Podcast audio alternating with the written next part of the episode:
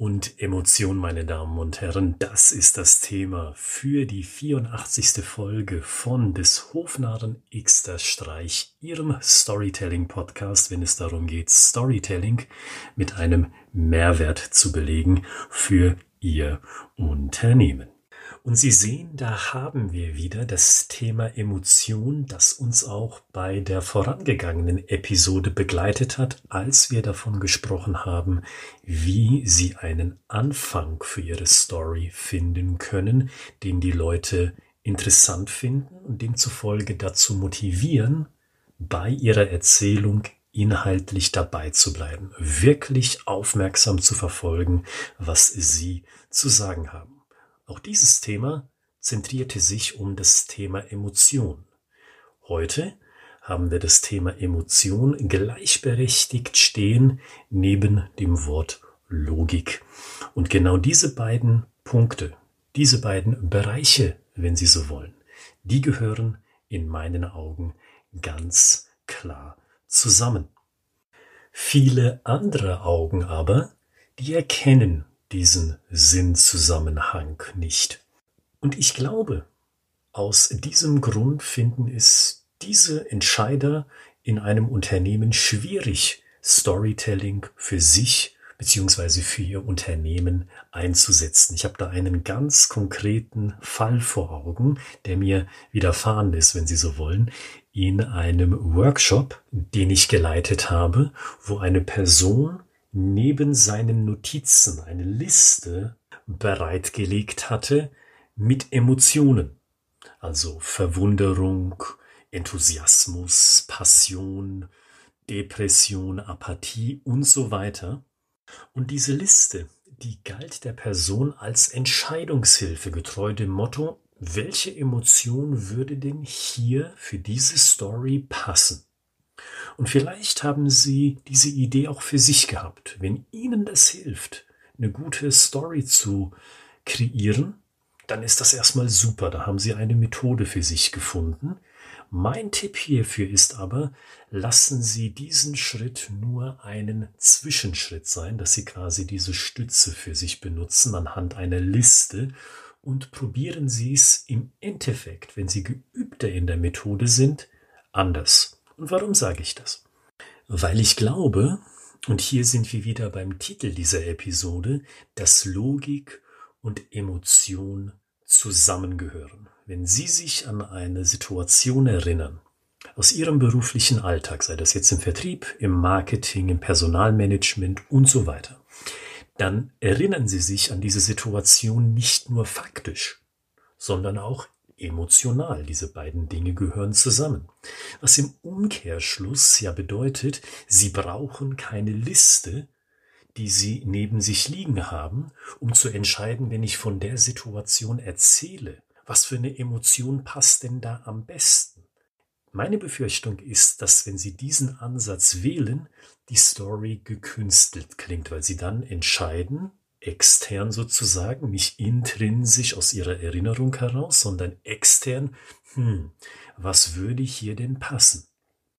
Worauf ich sie nicht nur aufmerksam machen will, sondern auch wozu ich sie ermuntern will, ist dagegen ehrlich mit sich zu sein, ehrlich mal in sich hineinzuhorchen und zu gucken, Mensch, was ist mir denn durch den Kopf gegangen auf emotionaler Ebene, als ich die oder jene Situation erlebt habe.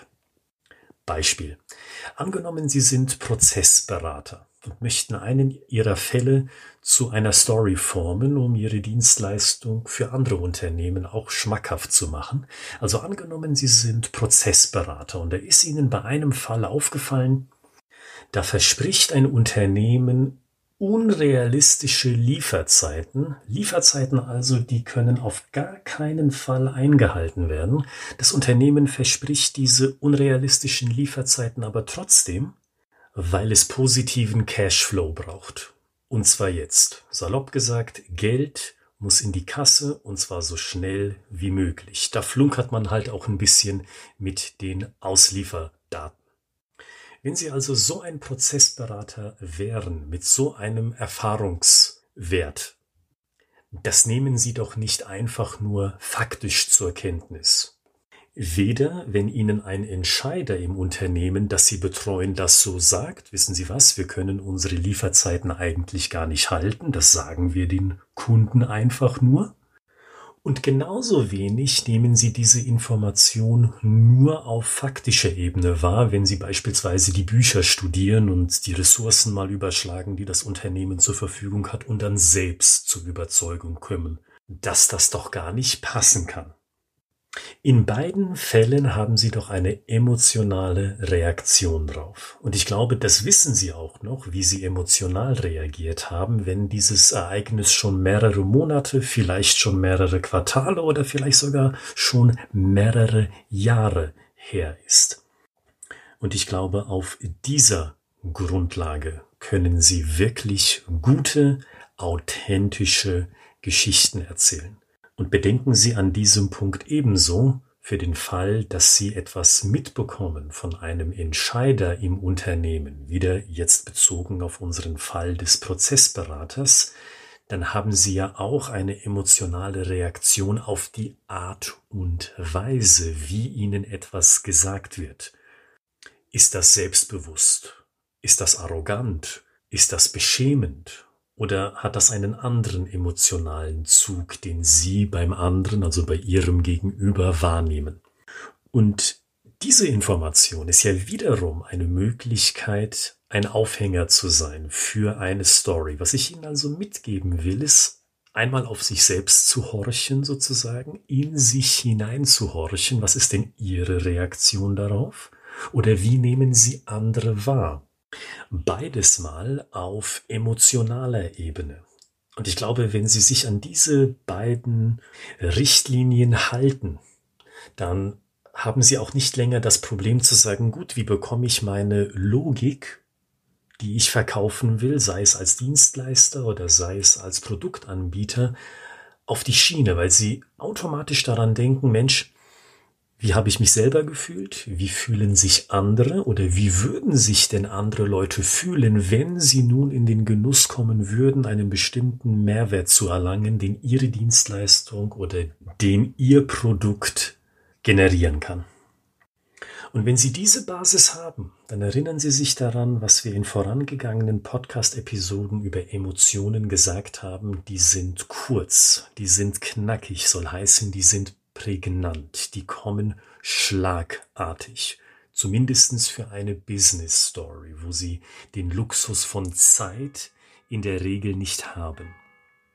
Seien Sie also direkt in Ihren Aussagen innerhalb Ihrer Story, indem Sie so etwas sagen wie, wissen Sie, was ich mir in diesem Moment gedacht habe? Oder, wissen Sie, das schoss mir sofort durch den Kopf und so weiter, dass Sie dann diese Emotion kurz, knapp und knackig benennen. Das ist also mein Tipp an Sie. Vereinen Sie auch für Ihr Berufsleben die Logik, die Sie brauchen, die wichtig ist und die sogar auch für das Thema Business Storytelling die Grundlage bleiben muss um erfolgreich etwas zu verkaufen, unabhängig davon, in welcher Abteilung im Unternehmen Sie eigentlich beschäftigt sind. Die Logik, die brauchen Sie, aber vergessen Sie in dem Kontext bitte nicht, und das ist mein Tipp für Sie heute, die emotionale Seite. Und dann brauchen Sie nicht diese externe Validierung sozusagen über eine Liste und eine externe Entscheidung, die außerhalb Ihrer Erinnerung existiert, sondern dann können Sie sagen, Mensch, das war die Situation, die Situation ist außergewöhnlich, diese Situation, die ich erlebt habe, eignet sich für eine Story. Und ich erinnere mich intrinsisch aus dem Moment, aus der Erinnerung heraus, aha, so habe ich mich gefühlt. Und genau dieselbe Emotion will ich auch in meiner Story hervorrufen. Das sollen meine Hörer oder meine Leserinnen entsprechend ebenso emotional fühlen.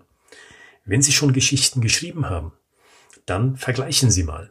Passt das jetzt noch, was Sie formuliert haben, oder haben Sie durch den heutigen Impuls eine andere Idee bekommen? Vielleicht ist das ja so. Vielleicht fühlen Sie sich aber auch bestärkt. In jedem Fall möchte ich Ihnen auch für diese Episode das Angebot da lassen, wenn Sie sagen, Herr Gritzmann, ich habe was zu Papier gebracht, aber ich weiß nicht, ob das bereits was Gescheites ist. Dann biete ich Ihnen an, sofern diese Geschichte die Sie formuliert haben, nicht eine DIN A4-Seite überschreitet, dann schicken Sie uns doch diese Geschichte zu und Sie bekommen innerhalb von sieben bis zehn Tagen eine kostenfreie Feedback-Schleife zurückgeschickt, wo Sie dann sagen können, okay, ich habe gesehen, wo Änderungen gemacht wurden im Text und wenn Ihnen das gefällt, haben Sie eine Vorlage, die Sie sofort einsetzen können für Ihren beruflichen Alltag. Diese Story muss auch nicht fertig sein, das kann auch ein Anriss einer Story sein. Und wenn Sie sagen, Mensch, mit diesem Anriss fühle ich mich gut, das ist schon mal eine gute erste Grundlage, aber ich will mal gucken, ob es da noch etwas mehr gibt, was ich beachten kann. Schicken Sie auch gerne diese Teilstory zu uns. Die Adresse lautet wie immer ich at schreibegeschichten.de ich at schreibegeschichten.de. Und mit dem Gesagten wünsche ich Ihnen eine großartige Woche. Wir hören uns am Freitag zur Episode 85 von des Hofnarren nächster Streich und bis dahin wünsche ich Ihnen alles Gute, bleiben Sie kreativ und gesund.